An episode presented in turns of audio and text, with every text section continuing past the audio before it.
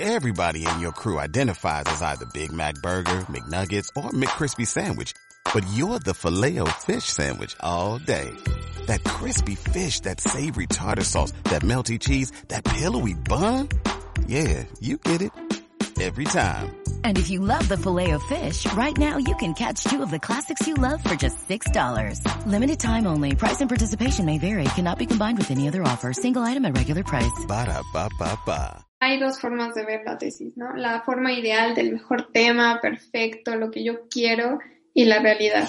Si tienes una pregunta, con eso surge una tesis. No hay más. Es importante tener un asesor que entienda el tema.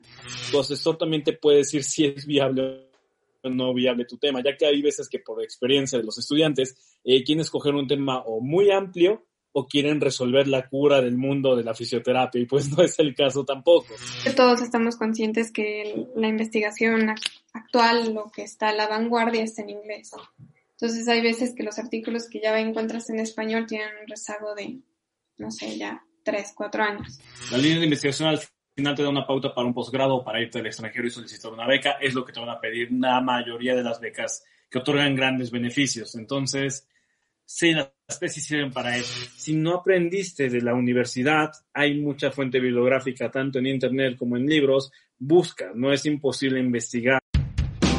Hola, bienvenidos a Adictos a la Fisioterapia, el podcast que busca compartir ciencia, conocimiento y experiencias de grandes profesionales que revolucionan la fisioterapia. ¿Qué onda, adictos? Bienvenidos al episodio número 34 de Adictos a la Fisioterapia. Yo soy Miguel Ángel Muñoz y en este episodio, por primera vez en el podcast, tengo dos invitados a la vez, que son mexicanos, fisioterapeutas, pero son unos grandes amigos con quien tuve la fortuna de tomar clases en la universidad.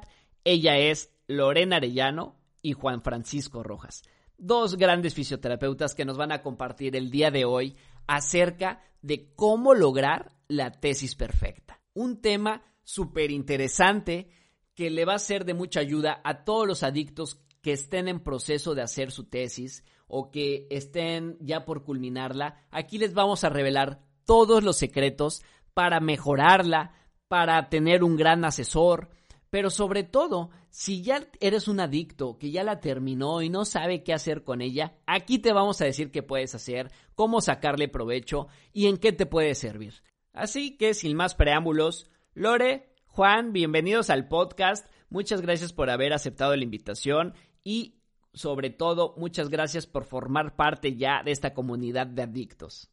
Miguel, muchas gracias por la oportunidad. Eh, soy tu fan, te sigo en Instagram, entonces cada vez que yo veía un nuevo podcast decía, ay, qué padre, qué, qué padre que haya empezado con este nuevo proyecto.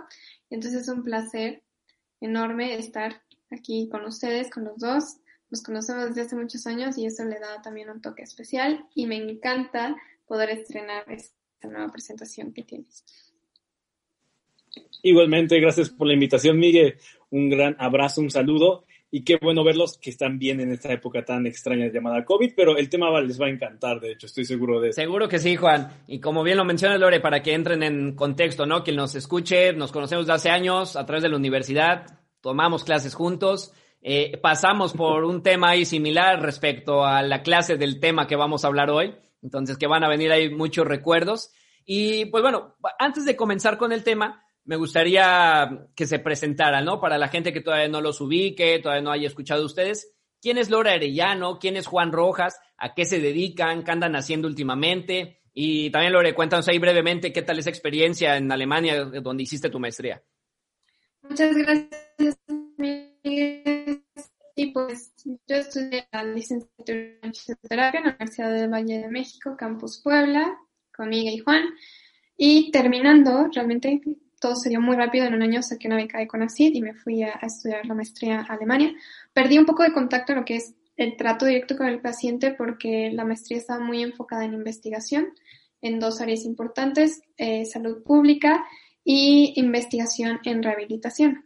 Yo sorpresivamente me fui un poco más por el área de salud pública, mi tesis la hice en salud pública, pero realmente fue una experiencia muy enriquecedora, te, abre los ojos, eh, ver lo que otros países están haciendo, la ventaja que nos pueden llevar, también como toparte con estas barreras de una cultura totalmente diferente, otras formas de pensar, de vivir, de actuar, pero eso realmente te enriquece y aprendes mucho de todo. Entonces, fue una experiencia que no cambiaría por nada. Fue difícil regresar y sobre todo porque casi que regreso y luego, luego COVID, entonces sí, ahorita ha sido una situación complicada, yo creo que en general para el mundo, pero tuve la oportunidad de reencontrarme con Juan y ahorita estamos empezando un proyecto nuevo juntos en la ciudad de Puebla y la verdad estoy muy contenta de emprender este nuevo proyecto. Pues creo que me toca a mí presentarme. A los que no me conozcan, igual yo soy Juan Francisco González Rojas, es compañero igual de Miguel y de Lorena de licenciatura. Solamente ahí pues cambiamos un poquito el tema en la parte de que, por ejemplo, yo soy de la Universidad del Valle de México, pero me fui yo a una doble titulación en España, a la Universidad, a la Universidad Europea de Madrid, y el posgrado igual soy maestro en fisioterapia deportiva por la misma Universidad Europea de Madrid y la del Valle de México. Entonces, que yo estuve un poquito más igual en la parte clínica propedéutica, pero también me dedico a la parte de docencia y investigación un poquillo. Entonces, pues en la parte de las tesis yo les podría comentar que mi línea de investigación es un poquito más acerca de lo que es rehabilitación musculoesquelética y trastornos metabólicos. Pero bueno, yo creo que eso lo veríamos hablando un poquito más adelante. Esa sería mi currículum de manera muy, muy rápida. Así es, amigos, pues así, eh, a grandes rasgos, ¿no? Un poco de, de ustedes, eh, ya vamos a ir tocando el, el, tema, ¿no? Entonces vamos arrancando ya con el, este episodio que la verdad va a ser de mucha ayuda para todos esos adictos, estudiantes que tienen sobre todo muchas problemáticas a la hora de desarrollar su tesis. Yo creo que el primer problema al que nos llegamos a enfrentar en esta etapa es la elección del tema.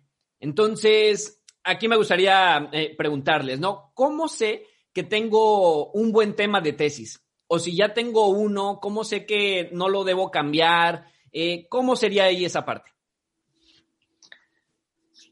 Pues yo voy a ser muy honesta en mi experiencia en Alemania. En la clase que estuve relacionada con el proyecto de tesis, nuestro asesor nos dijo, hay dos formas de ver la tesis, ¿no? La forma ideal del mejor tema, perfecto, lo que yo quiero, y la realidad, qué es lo que puedes, dónde, este, dónde puedes hacerlo, vas a contar con los recursos, tienes quien te apoye. Y más que nada lo práctico, ¿no? Pero bueno, eso es muy alemán, como ver lo práctico de las cosas. Pero yo creo, yo recomendaría algo que te guste, o sea, que realmente sientas interés, porque si no, realmente es un proceso largo, que si no tienes ningún interés va a ser más complicado. Y creo que cuando tienes el tema perfecto, las cosas se van dando más fácil. Eh, te empiezas como a inspirar, o sea, ya sabes de que yo honestamente mi asesor de México me dijo, oye, obesidad infantil. Y mi asesor en Alemania me dijo, pues ya está, tienes tu tema. Y yo así como de obesidad infantil, no, pues no. Pero ya empecé a investigar y vi este, investigación en Latinoamérica, investigación en Europa y entonces ya me involucré en el tema, me gustó el tema y le di mi enfoque personal. Entonces también no estar cerrado a escuchar lo que tus asesores te digan. Tienen cierta experiencia, pero yo creo que es importante medir las dos. ¿Qué tan viable es que lo puedas hacer? Y que te guste el tema. Creo que esas son como las dos cuestiones más importantes. Y pues leer mucho también te ayuda a, descubrir como un panorama más amplio qué se está haciendo, qué no se hace, qué no se ha hecho. Entonces creo que leer es algo que es muy importante y a veces sí lo relegamos bastante. Entonces, empaparnos de, de la investigación en general, porque ya lo comentaba con Juan, a veces lo hacemos como el fue la investigación, pero es la investigación lo que nos da los conocimientos que nos llevan a la práctica, ¿no? Es ese, ese detrás de cámaras lo que nos permite a nosotros como fisioterapeutas tomar decisiones con base en lo que se ha investigado y lo que se sabe. Entonces es muy importante y creo que entre más sepas, tanto de lo práctico como la teoría, tienes un panorama más amplio que te va a permitir escoger mejor tu tema. Claro, de acuerdo contigo ahí, Lore, sobre todo en esa parte, ¿no? Entre lo que te gusta y lo que debería ser, ¿no? Eh, de acuerdo a, lo que tienes disponible. Y mencionaste algo muy importante, que es esa parte de tener un asesor. Que eh, aquí me gustaría preguntarte a ti, Juan, esa parte sobre todo tú que estás ya desde hace un tiempo en la docencia, que has sido asesor seguramente ya de algunas tesis. Entonces, ¿cuál es esa importancia de tener un asesor? Y, pero sobre todo, ¿cómo elegirlo? Uf, buena pregunta. Eh, sí, ya, ya he sido asesor de tesis, gracias a Dios he sido asesor de tesis y ya han logrado acreditar sus tesis igual a algunos chicos. Eh, aquí la parte complicada es la de seleccionar un, un, un, asesor de tesis. ¿En qué sentido? Cambia mucho conforme a la universidad. Hay algunas universidades que, bueno, no podemos decir ahorita el nombre de las universidades, claro está, pero hay algunas que, por ejemplo, te piden, o más bien no te piden, te predisponen a tu asesor. Aquí la complicación que yo creo que está pintando la panorámica en México es que muchas universidades te dan a tu asesor porque es el único que investiga o es el único que se está aventando la materia de, investigación. Eh, en esos casos, aquí la limitante o lo que se debería de poder permitir en las universidades es buscar a un asesor que sea un especialista de tu área de investigación.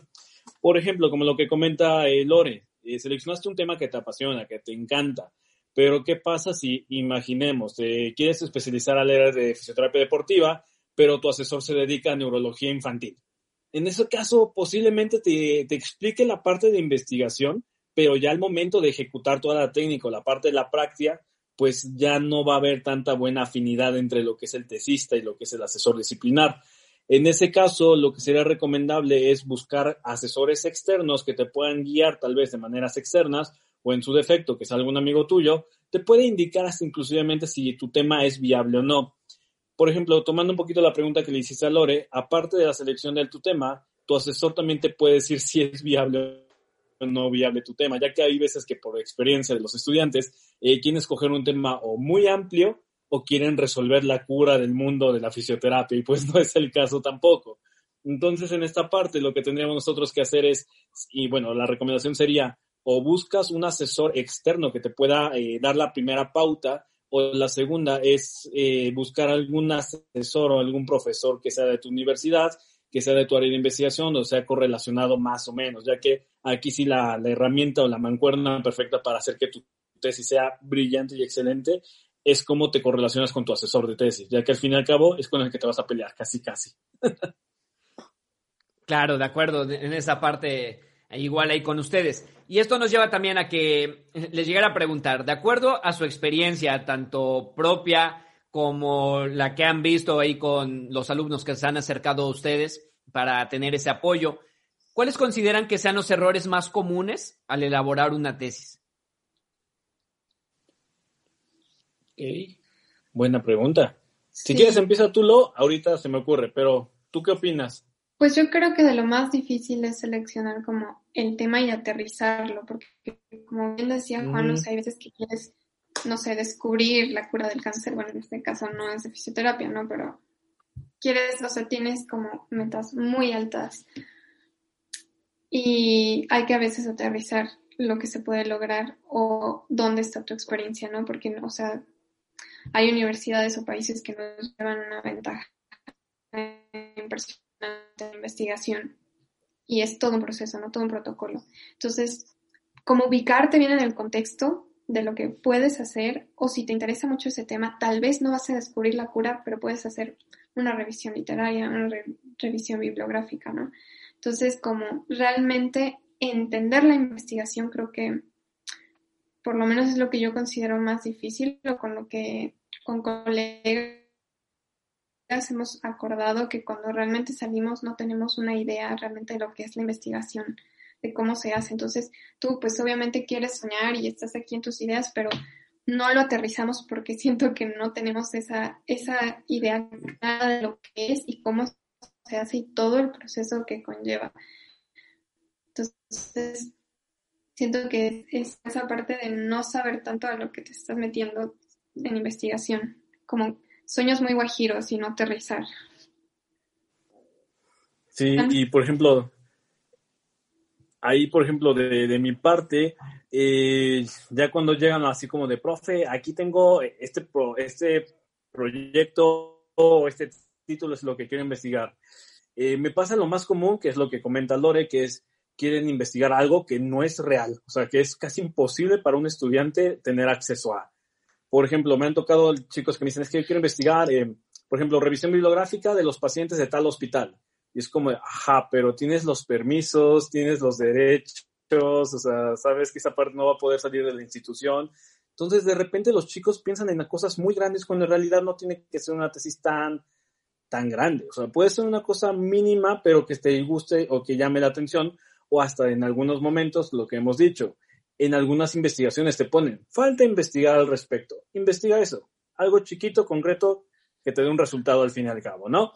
Y la segunda cosa que yo he visto muchísimo, aparte de tener el, sueño enorme y en realidad se tiene que plasmar muy pequeño, el segundo problema que yo he llegado a apreciar es normalmente que la materia propiamente de investigación, hasta me incluyo yo, o sea, la verdad, honestamente, eh, luego cuando te las enseñan es una materia muy tediosa porque es casi 100% teórica.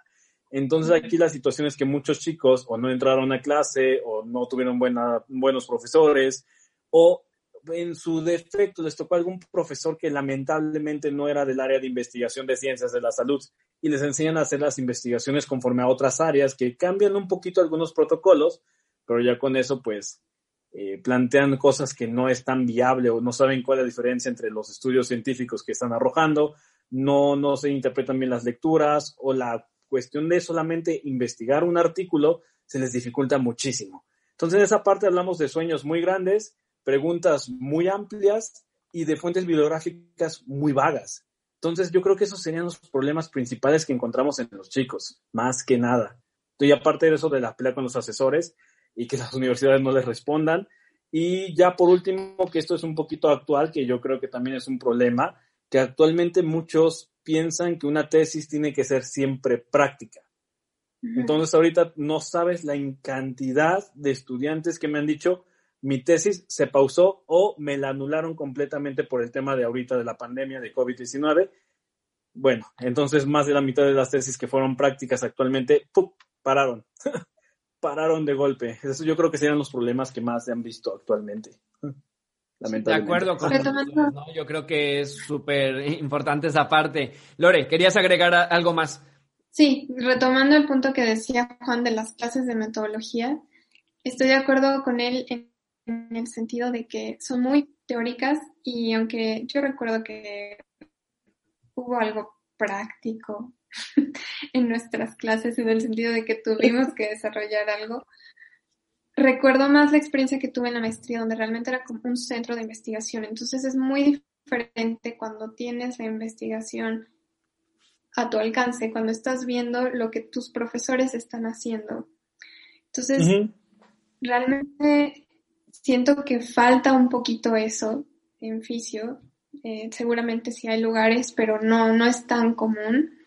Y inclusive creo que en México realmente nos falta un poquito más esa cultura. Entonces, si pues llevas las clases y tratas de poner atención y todo, no lo estás practicando, no estás viendo qué está sucediendo, no estás, o sea, no tienes noción, ¿no? Te ponen, investiga tales variables o clasifica tales variables y así maneja tal programa pero no es algo como real, tangible, ¿no? Por ejemplo, en la universidad tuvimos la, oportunidad de llevar estadística, entonces manejamos SPSS, SPS, y haz de cuenta que nos dieron Fitbits para contar los pasos de ciertas personas y los tuvimos que distribuir. Se entregaron al profesor y el profesor nos mandó todos los datos y nosotros teníamos que filtrar variables y así y todo eso. Entonces, eso es algo que realmente creo que en la universidad no tenemos, ¿no? O sea, no, realmente no nos vemos como inmersos en esta parte de investigación, llevamos la teoría,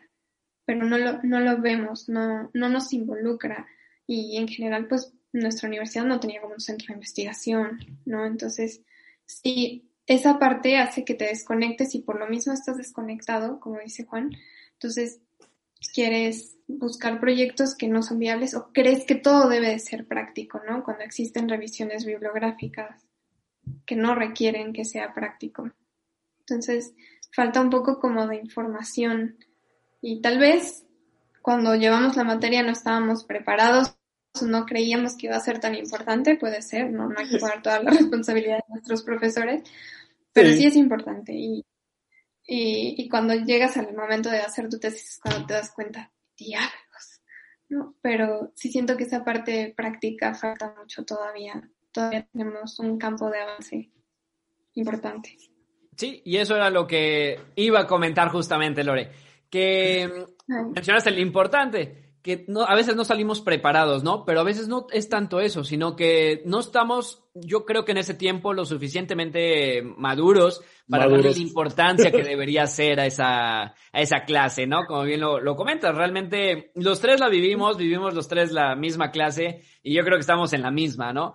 Sí. Que a pesar de tener un buen docente, eh, creo yo, pues, no sé, los tres lo aprovechamos de una manera diferente, ¿no? Y que cuando salimos fue así como que, bien dice, rayos, ¿qué tengo que hacer ahora, no? Tengo que aprenderlo ahora por mi parte. Y el, o la otra pregunta que, que me gustaría hacerles, que mencionaste algo muy importante también, Juan, ¿qué es eso, no? Que a veces no se nos enseña o no ponemos atención de cómo buscar o cómo aprender a leer un artículo. Entonces muchos te preguntan, ¿no? ¿Dónde puedo conseguir artículos científicos para mi tesis? Entonces me gustaría que comentaran un poco esa parte, ¿no? ¿Cuáles son sus fuentes favoritas? ¿Dónde es donde pueden encontrar mayor información acerca del tema? Y bueno, después ya pasaremos a la parte de cómo interpretar, ¿no? Cada artículo.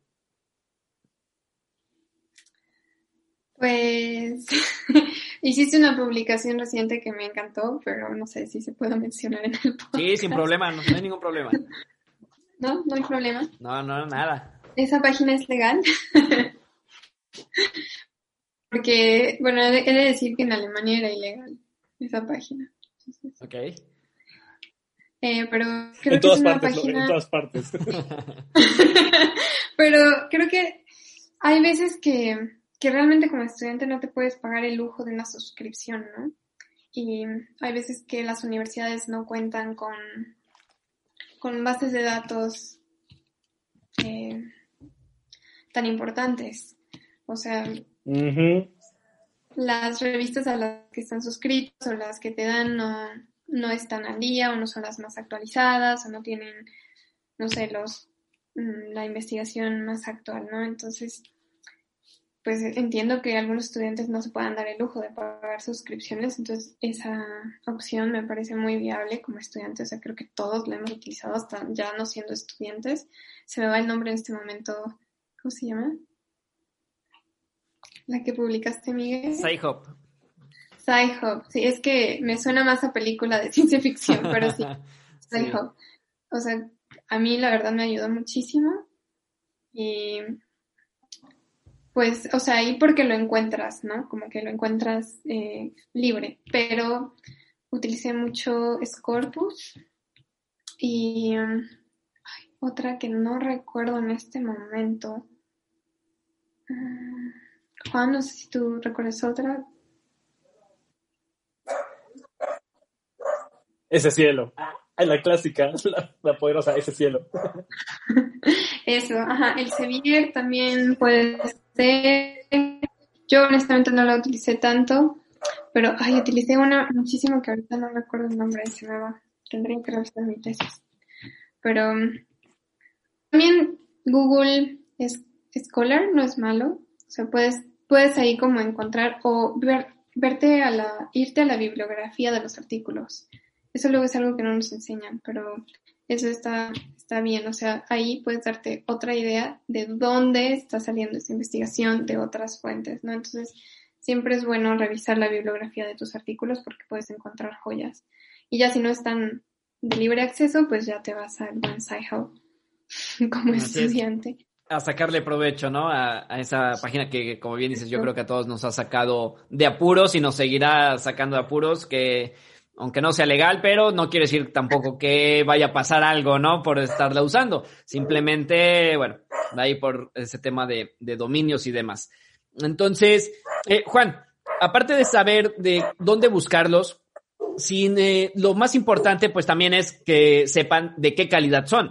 Entonces, ¿cómo puedo identificar un buen artículo con una muy buena calidad al que no lo es? Buena pregunta. Eh, para poder responder esa, normalmente lo que se tiene que hacer es buscar eh, el nivel de grado de evidencia científico. Eh, ¿Esto a qué va? Va desde, por ejemplo, reportes de casos, estudios ale- aleatorizados, estudios cuasi experimentales, experimentales. Eh, ahora, todos esos nombres normalmente al estudiante se le queda de, ¿what? No entendí nada. ¿De dónde? ¿De qué me estás hablando?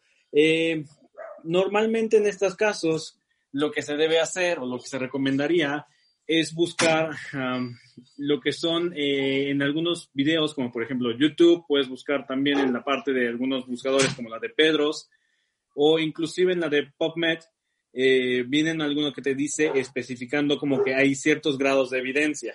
O sea, te pueden decir categoría A, categoría B, categoría C, la categoría D, que obviamente la A es como el, el mero mero de los artículos y te vas hasta el D, que es el de menor calidad, pero para poder entender eso es buscar cuáles son los criterios que incluyen los artículos.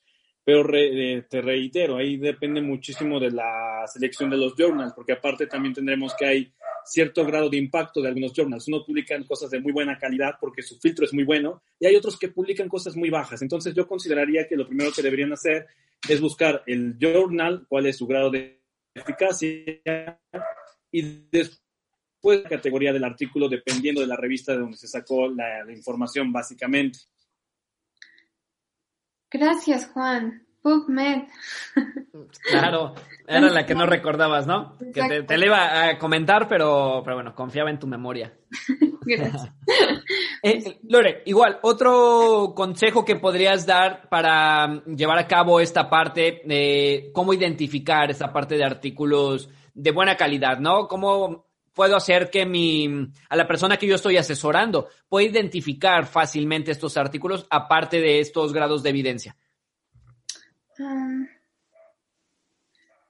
pues, eh, como decía Juan, el impacto del journal es muy importante y pues sí, la jerarquización es importante para qué tan real es tu evidencia. Eso es muy importante. Pero también hay que ser un poco flexibles y, por ejemplo, en, el área de salud pública, que no es tanto con números, que es mucho más enfocada a datos cualitativos, em, varía mucho dependiendo de la investigación, como un concepto más humano, no tan numérico. Entonces también depende, o sea, el estudiante tiene que estar consciente de por qué camino se quiere ir porque obviamente el enfoque de tu tesis, si vas por un lado más cualitativo, va a ser diferente. Como bien dice Juan, es el impacto del journal y obviamente la jerarquización es súper importante, pero en, la investigación cualitativa es más libre en ese aspecto, ¿no? O sea, porque depende de lo que le interesa al investigador, por dónde se va a ir no es tanto de los números y la evidencia y me dice esto y no hay este como bias, o sea que si es real, no es, yo lo estoy poniendo porque es lo que yo creo, no, es lo que salió. En cambio, interpretar datos cualitativos es un poco más libre, no es tan estricto.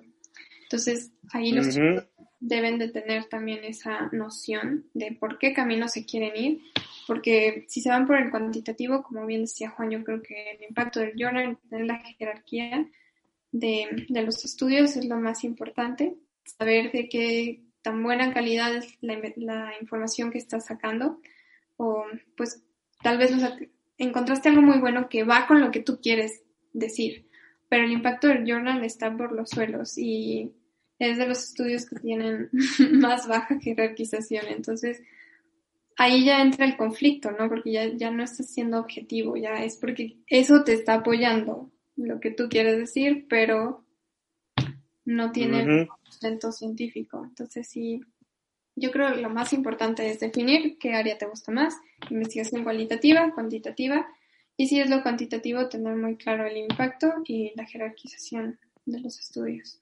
Claro, y agregaría también esa parte de saber identificar esos artículos que traen también un cierto conflicto de interés, ¿no? de que a lo mejor te pueden decir, sobre todo hablando de alguna técnica, que es donde más eh, llega a haber luego evidencia, y bueno, ahí se llega a confundir, ¿no? Un poco, de que tiene buena evidencia cierta técnica, pero bueno, ¿quién ha sido el, autor o cuál es ese conflicto de, interés, ¿no? A veces llega a ser el mismo creador de la técnica o la persona que imparte eh, cursos sobre esa técnica pues obviamente va a hablar bien de, Sí, de eso, claro. pero no precisamente tiene que ser bueno, ¿no? Y eso es algo que también deben identificar eh, mucho. Pero estoy totalmente de acuerdo con todas las, las recomendaciones que han hecho ustedes.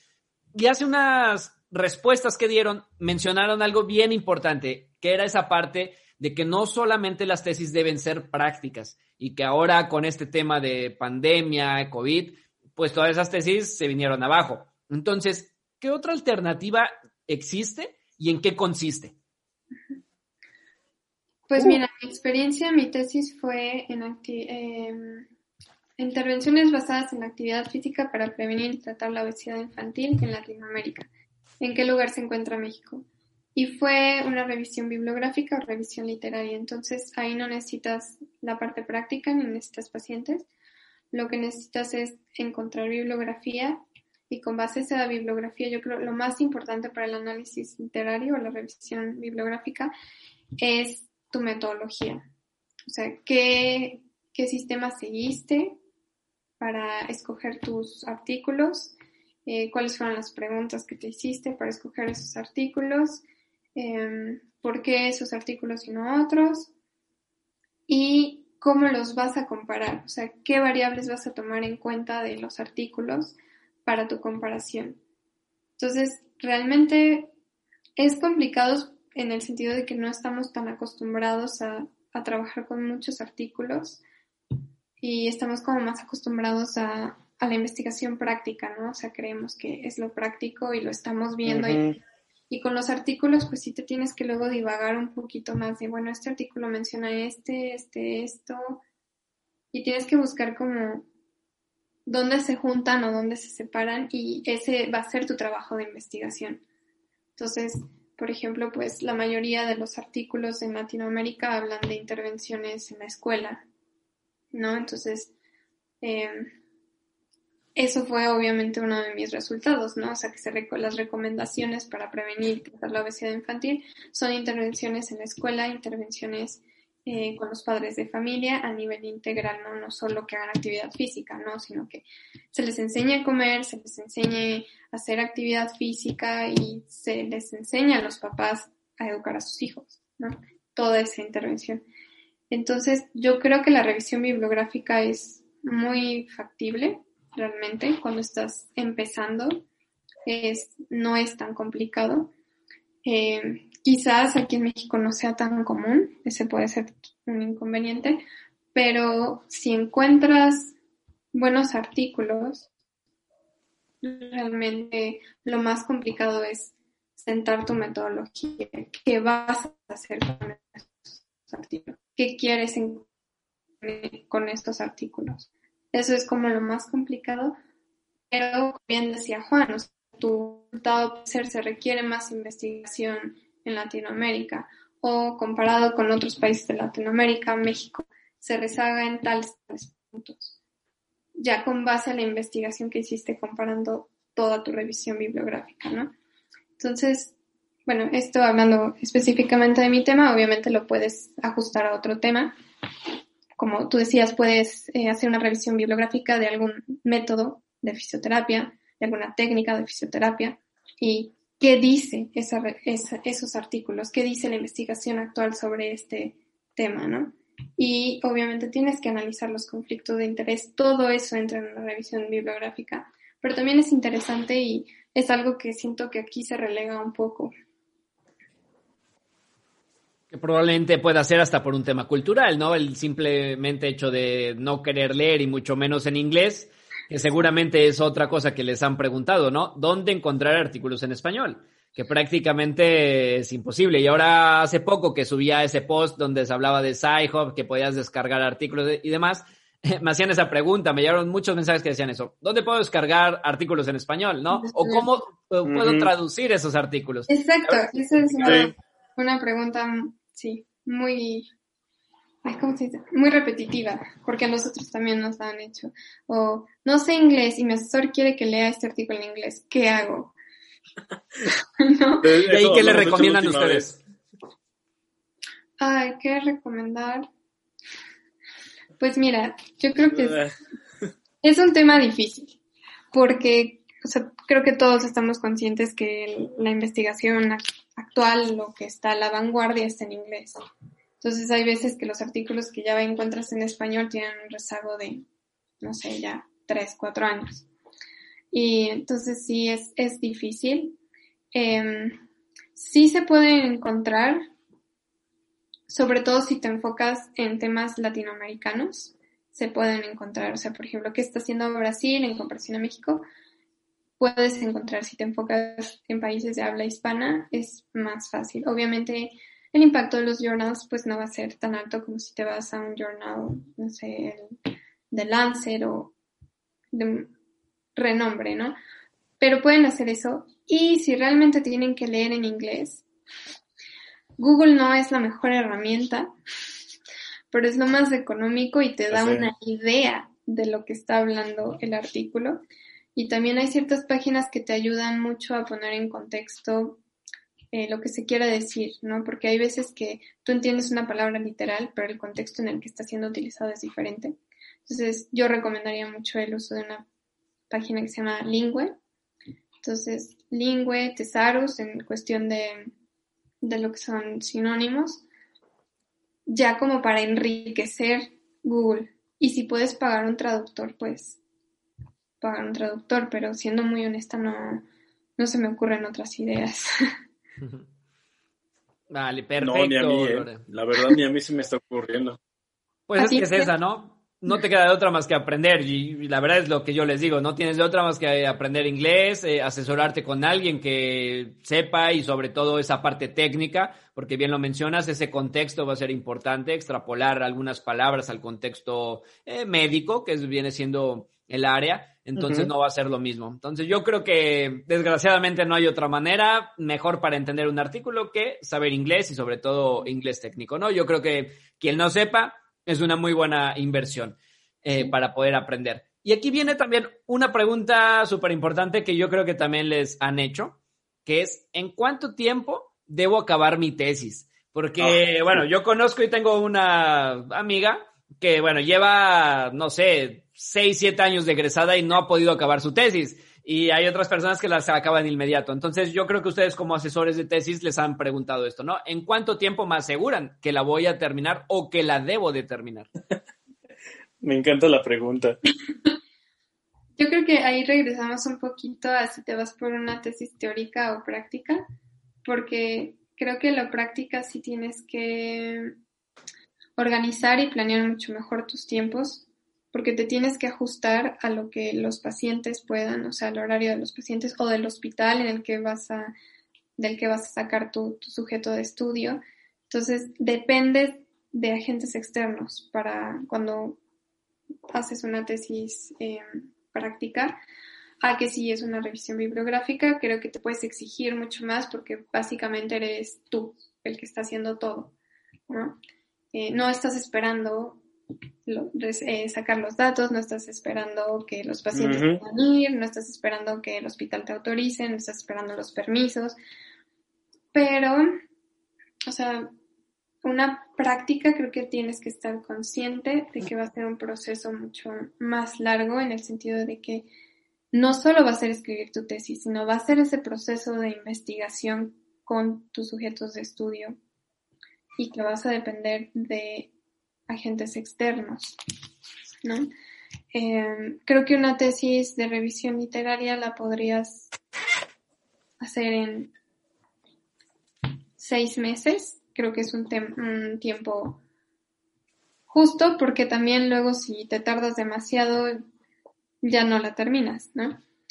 Creo que también la puedes escribir si te pones así las pilas en tres meses, pero también ahí ya en, hay que tomar en cuenta las habilidades de cada persona. No hay quien se le da muchísimo hablar, pero escribir no. Y hay quien se le da escribir y hablar no. Entonces, tomar en cuenta tus habilidades, tus tiempos es importante. Pero yo creo que para una tesis no práctica, tres, seis meses está bien. Juan, no sé, ¿tú qué opinas? Ah, pues igual, esa pregunta me la han hecho varias veces los muchos chicos y hasta, de hecho, normalmente juegan con su autoestima a las universidades por eso. Pero eh, es lo mismo, o sea, mm, lo que dijo Lores, es una práctica, depende mucho de cómo va a ser tu proyecto de investigación. Hay tesis que son larguísimas pero porque lo amerita tu proyecto de investigación. Y hay otras que son más cortas, pero porque, como dijera Lores, es una revisión bibliográfica, si tú te exiges mucho, si encuentras muy buenos artículos, te dieron permisos bien, etc., etc., etc., acabas más rápido, pero aún así, o sea, no quita el peso de una de la otra. Puede ser que la otra dure mucho, pero también dentro de los tiempos de espera te la llevas un poco tal vez más tranquilo, mientras el otro se autoexige más. Entonces, en ese caso, el tiempo es muy variado. Pero igual lo mismo, yo estaría como que de acuerdo con Lore en la parte de que normalmente el tiempo que se tardan en hacer tesis van desde seis meses hasta inclusive un año, dependiendo. Es el promedio estándar pero sí me ha tocado igual. He tenido un estudiante, de hecho, que desarrolló un plan de estudio para mucho tiempo y que ahorita, bueno, por la pandemia se alargó más. O sea, literalmente está en tiempo indefinido, no lo va a pausar, está en tiempo indefinido y ya lleva un año que lo perdió, entonces se le suma ese año. ¿Qué le haremos, no? Que, que, tiene que ver, de hecho, no sé si sí o no, pero tiene que ver mucho igual con lo que me han preguntado, es el tiempo de duración con el número de páginas de la tesis, y es igual. O sea, el número de, páginas no conlleva que te tardaste mucho tiempo haciendo la tesis. Igual no hay como un número exacto de páginas, no hay una, una, un tiempo definido para hacer una tesis. Claro está, hay algunas universidades también, eso sí, aclaremos, no es que por este post nos vayan a llegar o nos vayan a decir, me dijeron esto y ahora estoy reprobado. Hay universidades que sí te, te, marcan tiempos, hay universidades que sí te dicen, te acabaste de titular y dos años tienes para hacer tu tesis, si no, vuelves a recursar a una cosa o te sales de la universidad o pierdes una cosa de tu licenciatura. Eso, por favor, chequenlo en su universidad. Una cosa es lo bello y hermoso que te podemos decir de normalmente de un posgrado que es más amplio, pero en licenciatura normalmente sí te ponen cierto límite de tiempo. Entonces, en ese caso, ahí si tu asesor igual, igual tú tendrías que desarrollar un proyecto que sea relativamente rápido. Un año yo creo que es un tiempo adecuado, o hasta inclusive medio año, que normalmente conlleva hacer el servicio social, que es cuando desarrollan las tesis normalmente. Así es, perfecto.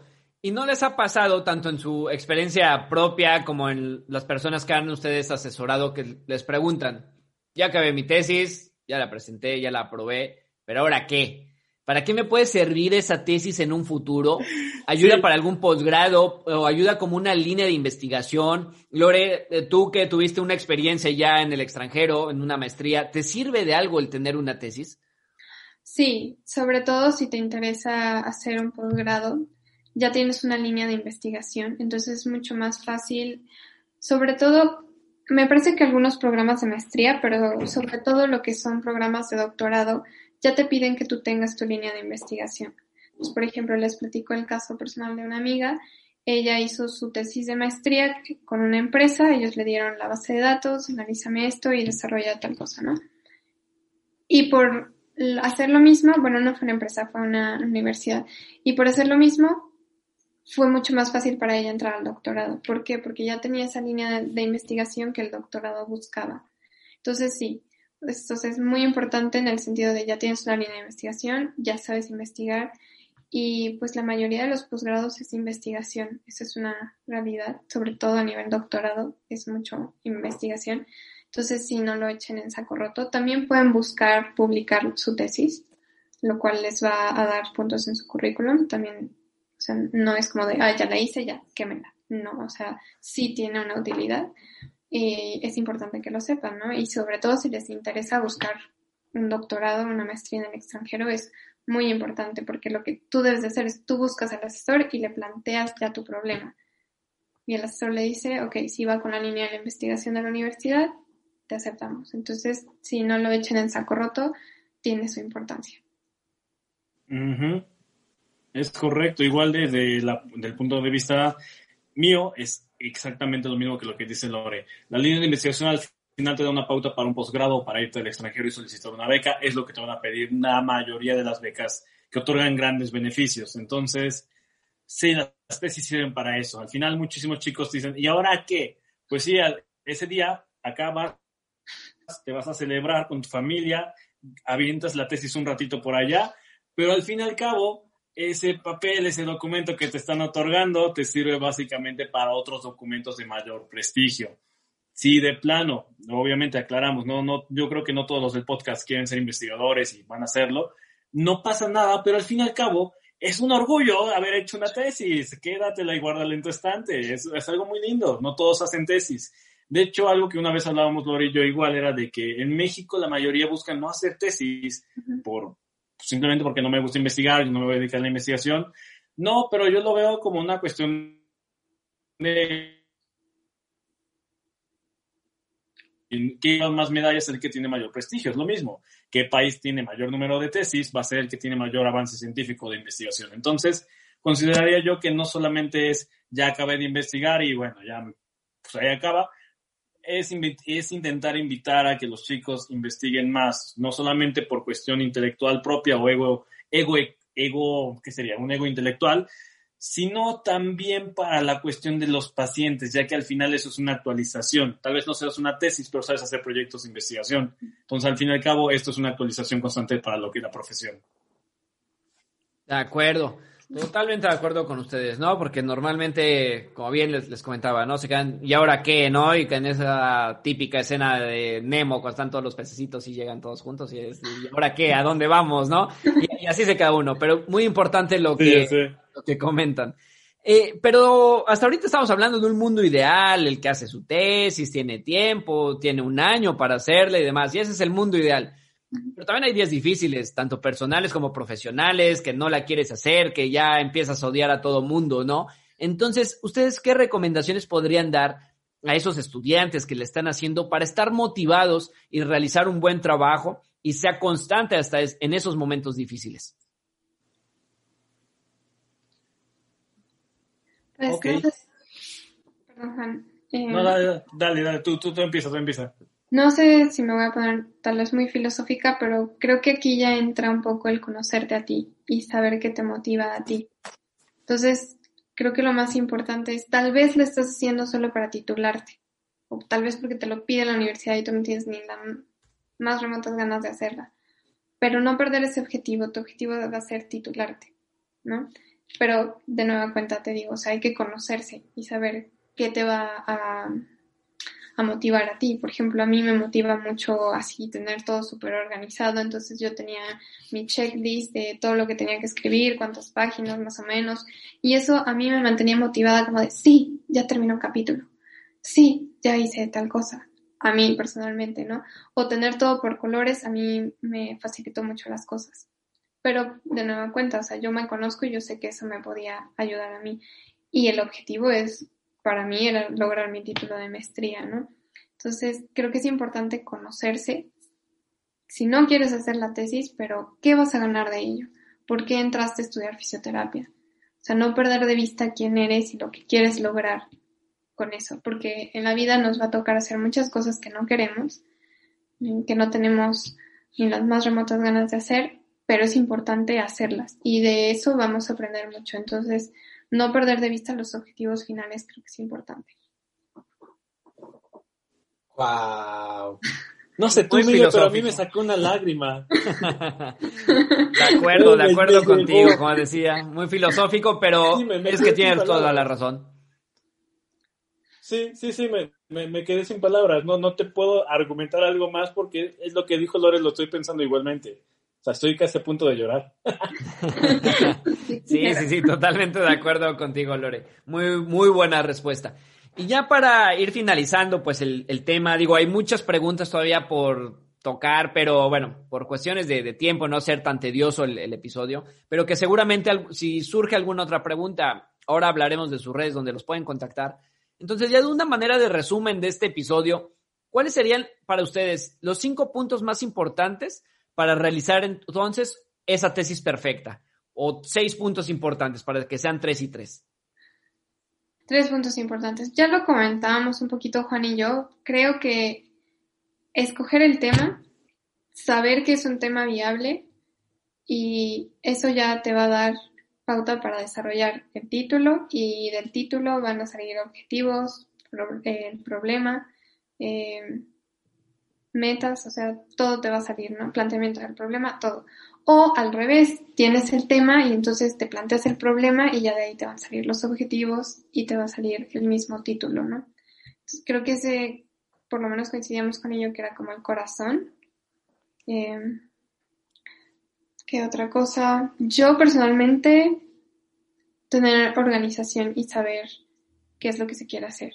O sea, tener claridad es muy importante porque si no empiezas a divagar o te empiezas tú mismo a perder en tu propia investigación, entonces eh, tener claridad y pedir ayuda. O sea, no sé, encontraste tres artículos muy buenos, pero se contradicen.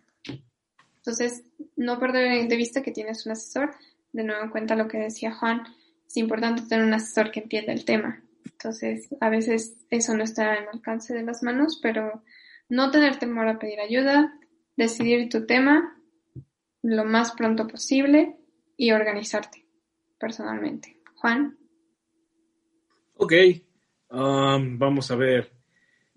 Yo como un tip que les pudiera dar como tal es cuando formules el planteamiento del problema que te va a dar pauta también para la elaboración de tu tesis, Um, hablando ya más en términos como de estudiante, eh, siempre les doy el ejemplo que es el siguiente.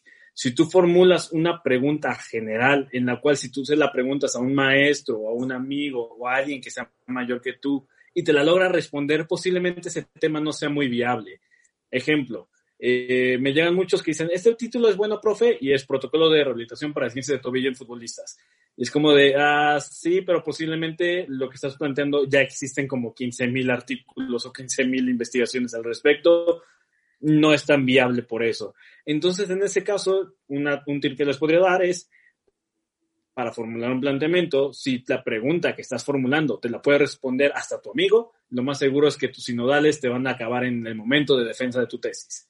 Eh, la número dos que te podría recomendar, al igual que Lore, es intenta ser un poco organizado en esa parte, si ya es una cuestión eh, madurativa tal vez del estudiante, en el cual, ok, no te frustres, tú no tuviste tal vez buena clase o en ese momento tú estabas en un estado no conveniente por ser universitario. Y bueno, en ese caso, si no aprendiste de la universidad, hay mucha fuente bibliográfica, tanto en Internet como en libros, busca, no es imposible investigar dijera eh, un profesor que yo tuve de investigación en España, que siempre decía, si tienes una pregunta, con eso surge una tesis, no hay más. O sea, solamente es entender cómo es el inicio de la investigación. Para eso vete a libros, para eso vete a las fuentes originales, entiendes un poco y ahora sí ve con tu asesor. ¿Por qué? Si tienes una pregunta que te responde alguien, no estamos bien. Dos, si ya vas con una pregunta que no te lograron responder, pero no entiendes lo que te va a hablar tu asesor, va a haber un mundo muy dispar entre tú y tu asesor y pues no va a dar esto a bien.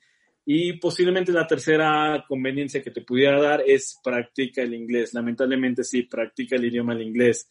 Porque al fin y al cabo, España no es el único que publica artículos en español, hay otros también, pero en términos de nivel mundial, casi todos publican en inglés. Entonces, en esta situación, todo lo que les ha dicho Lore, todo lo que les hemos dicho creo que es las pautas que más nos han brindado para poder asesorar a los estudiantes y casi todos coinciden en lo mismo. Entonces serían las mejores opciones yo creo para que tu tesis brille en tu estantería bella y feliz y tus papás sean orgullosos de ti. Espero. Ojalá. de lujo. Pues muy buenas recomendaciones. Y bueno, pues ya para ir finalizando el, el podcast, eh, normalmente les hago algunas preguntas ya fuera del tema a todos los invitados que tengo. Entonces, la primera pregunta que me gustaría hacerles a los dos es, ¿cuál es ese libro de fisioterapia que recomendarían? Así ese que es imprescindible tenerlo, ¿no? En tu biblioteca y por qué.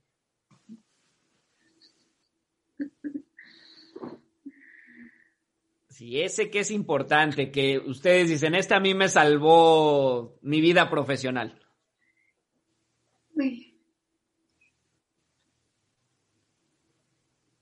Mm. ¿Empiezas tú lo o empiezo yo? Empieza tú, Juan. ok.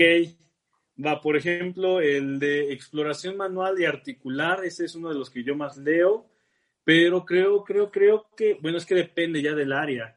Yo, yo en lo personal, el, que está todo el tiempo, creo que hasta en el consultorio a veces me lo llevo, es el de manual para la prescripción del ejercicio físico y actividad física del American College of Sport Medicine. Es el libro que tengo creo que ahí metidito, que siempre va en mi, libre, en mi mochila. Y eso más que por revisiones, porque literalmente me gusta estar leyendo de cómo hacer la evolución de la carga del entrenamiento y cómo se prescribe. Pero creo que ese sería mi libro que más cargo o que más he leído una que otra vez.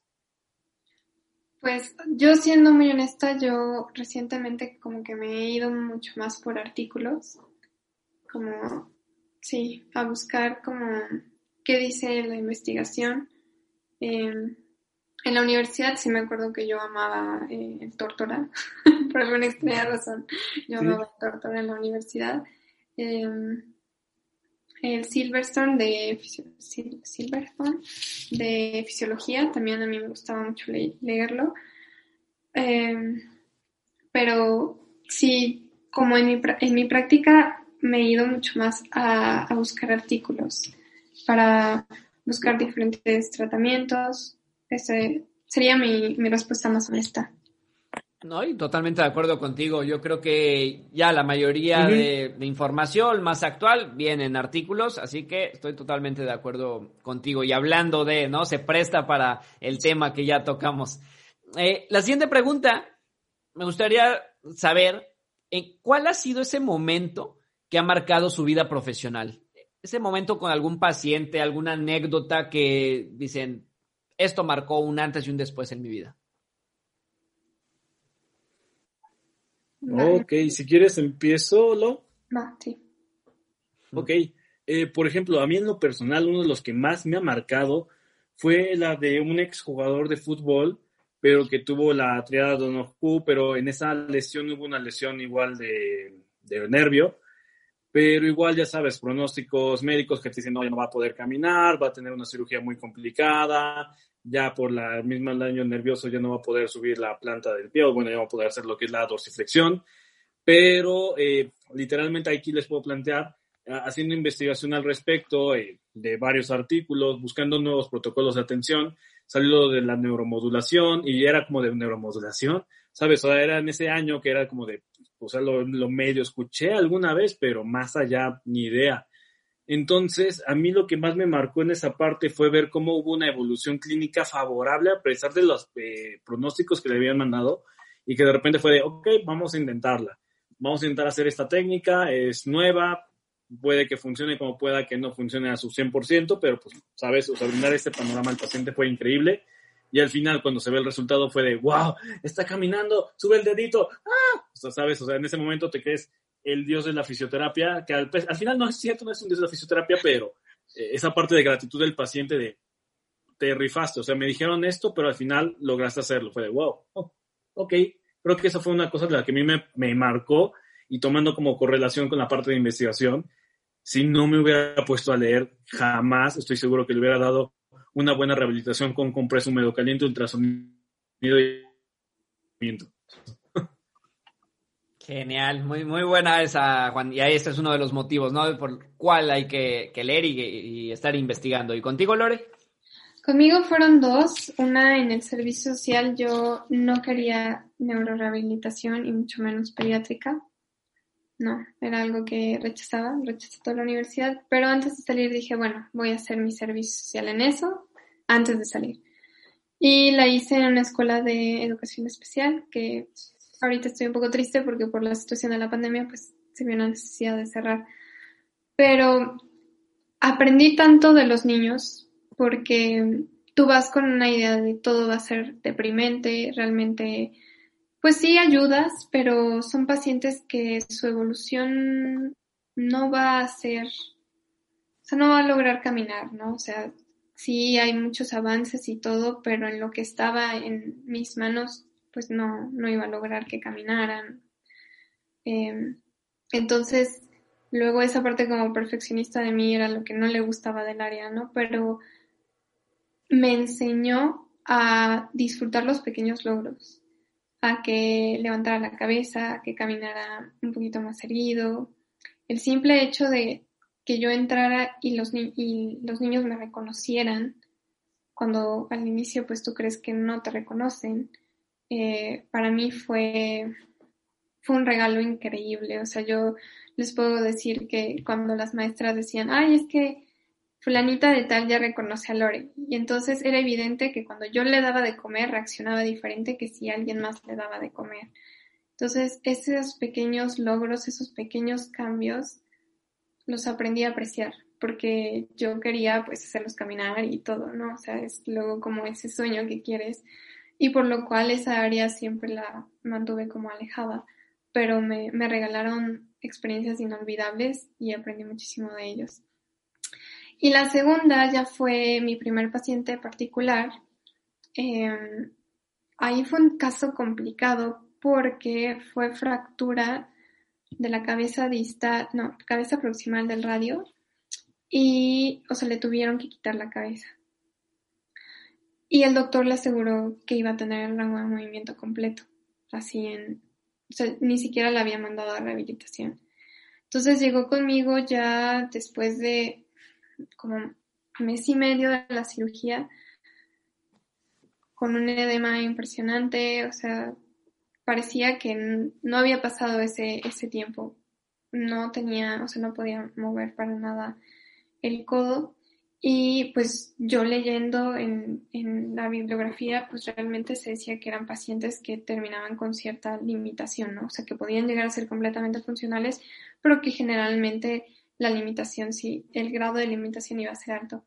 Pero la paciente ya tenía la expectativa de que el doctor le había dicho que sí, iba a recuperar todo. Entonces, después se dio otra complicación porque resultó que externamente le realizan otra radiografía, todo para su seguro, y resulta que no le habían extraído pedazo del hueso y se había quedado dentro.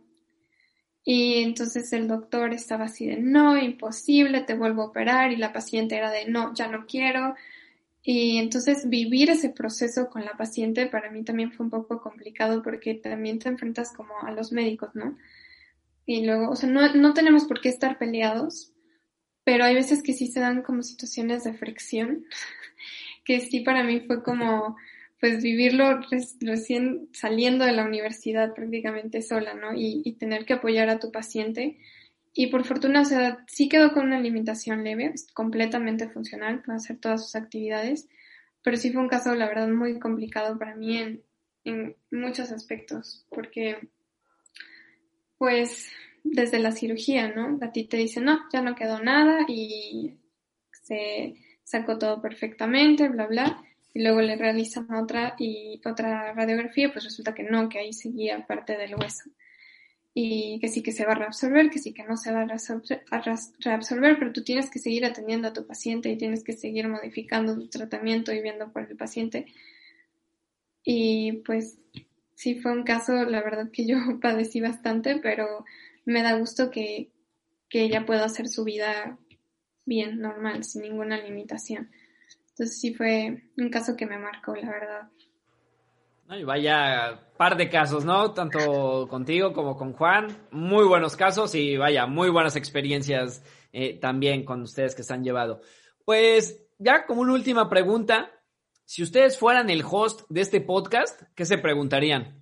No sé si ya lo han hablado en el, en el tema, te sigo, de hecho, en varias, he escuchado varias, de hecho, apenas estoy escuchando el que hiciste con el maestro Ángel, pero no sé si ya hiciste uno en el de que yo me preguntaría el de yo como estudiante de fisioterapia o ya está egresado, ¿cómo seleccionaría los, eh, ¿cómo se llaman estos? Los certificados o los talleres que valen la pena. Es lo que me han preguntado mucho y de hecho, hasta a mí en lo personal, un punto me preguntaba mucho como de, ajá, valor curricular, ¿qué es eso en México y si lo toman en cuenta o no? ya yo me resolví la pregunta una vez, pero yo, yo, yo haría algo de ese tema posiblemente, yo me preguntaría eso. Y aprovechando, ¿cómo te la responderías a ti mismo? El valor curricular sí tiene peso, pero le falta muchísimo a Secretaría de Salud, regular muchísimos cursos y talleres de muchas técnicas que no tienen luego ni siquiera aval científico y la otra es buscar totalmente quién es el, certificador y quién es el que te va a instruir la técnica. Hasta inclusive si la técnica está avalada en algún país, porque luego ya te encuentras cada cosa que, híjole, ay Dios, te das de topes en la pared, pero bueno. Así es. ¿Y tú, Lore, qué te preguntarías? Yo, ¿qué me preguntaría? Me gustó mucho tu pregunta, Juan. Muy bien, felicidades. Creo que sí. ¿Qué me preguntaría? Mm, ¿Cómo? Bueno, es una pregunta que me han hecho y yo lo viví cuando salí. Eh, ¿Cómo buscar un posgrado? ¿Y cómo te la respondes? ¿Cómo me la respondo? Pues, yo me la respondo de la manera idealista y de la manera, ¿cómo se un poco más realista. Eh, buscar qué universidades y qué programas apoya con así, digo, dependiendo de tus posibilidades, ¿verdad? Dentro de mis posibilidades no estaba realizar un posgrado fuera de México por mi cuenta, entonces pues yo busqué qué programas apoyaba con así y eh, ahí también entra un poco lo que puedes pagar o no. Por ejemplo, yo estaba mucho más interesada en realizarlo en Inglaterra, que eran un poquito más prácticos, más enfocados como tal a a, fisioterapia y rehabilitación, involucrarte con el paciente, pero CONACYT no cubre eh, las cuotas de las universidades inglesas. Entonces, creo que el programa de Alemania me llamó mucho la atención en el sentido de que manejaban estas dos áreas de, de salud pública y de investigación en rehabilitación. Entonces, yo creo que la mejor forma de buscar un posgrado es cuáles son tus posibilidades económicas, buscar qué organismos te pueden apoyar y de ahí seleccionar qué posgrados están a tu alcance. Ahora, si puedes pagar el posgrado que, desees, pues verificar el, prestigio de la universidad, eh, las materias, creo que hay veces que solo nos gusta el nombre, pero ni siquiera nos tomamos la molestia de leer los programas y, es importante también. Y pues la verdad, yo sí aprendí mucho de, mi posgrado. La universidad se llama Frederick Alexander. Y em, pues me abrió como un mundo realmente en el sentido de la salud pública, ¿no? Le comentaba a Juan que aquí en México tratamos y allá previenen. Entonces, la manera de ver las cosas es completamente diferente. Y pues yo sí recomendaría, si tienen la posibilidad y tienen los deseos, se puede conseguir un posgrado y se puede conseguir una beca y es cuestión de, quererlo y muchas veces ni siquiera ni siquiera lo buscamos porque creemos que no nos la van a dar, ¿no? O el gobierno ya recortó. No, siguen existiendo apoyos. O sea, siempre hay apoyos, pero mucha gente luego ni siquiera se atreve porque el proceso es muy tedioso, porque pues según esto no hay apoyos, porque solo creen que hay apoyos del gobierno cuando hay apoyos de las mismas universidades. Entonces, yo les recomendaría no limitarse por cuestiones económicas, sino siempre buscar la manera de apoyar sus sueños y buscarlos. No es imposible. De lujo, Lore. Ya está, mira, hay una parte motivadora toda esta respuesta. chicos. Andas muy filosófica hoy. Sí, eh, y pues nada, eh, chicos, muchísimas gracias por haber aceptado la invitación, pero antes de despedirnos, eh, menciónenos cuáles son sus redes sociales, donde los pueden encontrar, donde si surge alguna duda, les pueden preguntar. Y bueno, ahora que están emprendiendo su proyecto de una clínica eh, en conjunto en Puebla, pues dónde también está ubicada y dónde los pueden ahí contactar. Muchas gracias por la invitación, Miguel. Me pueden contactar a mí eh, como arroba fisioterapeuta rojas. Salgo yo en la portada de mi perfil, entonces no es muy difícil de encontrar. Y el consultorio, eh, ahorita en teoría no tenemos nombre propiamente, más que consultorio 111, pero pues nos gustó cómo suena y dijimos, ah, pues suena padre consultorio 111. No hemos hecho nuestra red porque estamos muy nuevos, pero es consultorio 111 en calle Huejotzingo número 3, Colonia La Paz, Puebla, Puebla. Y ya creo que es la dirección, pero bueno, así me pueden encontrar en redes sociales, tanto Facebook como Instagram, Fisioterapeuta Rojas a su servicio. Cualquier duda, con gusto. Y bueno, igual Miguel, muchas gracias. Fue un placer platicar con ustedes dos. Eh, haces muy ameno el programa, me encantó. Gracias por invitarnos. Y en redes sociales, eh, pues soy muy nueva, la verdad. Empecé mi red social para este nuevo proyecto que estamos em, emprendiendo, pero me pueden encontrar como arroba fisio.lore.arellano y mi Facebook es igual, solo que fisiolorearellano. Entonces, con mucho gusto y estamos para cualquier duda, aclaración que quieran, con mucho gusto les estaremos contestando. Perfecto. Y ya solamente para aclarar, si alguien está interesado en una asesoría hacia su tesis online o presencial, ¿pueden acudir con ustedes? Sí, claro que sí. De lujo. Pues muchísimas gracias, Lore. Juan, les agradezco muchísimo su tiempo, el estar grabando ya tarde, en pleno sábado. Y bueno, sé que no es fácil, así que muchísimas gracias por querer compartir sobre este tema tan importante. Y bueno, pues queda ahí abierta la invitación para cuando gusten volver. Gracias. Perfecto. gracias, Miguel. Gracias por escuchar Adictos a la Fisioterapia. Si te ha gustado este podcast, compártelo y recuerda seguir Adictos Podcast en Instagram para no perderte ninguna novedad.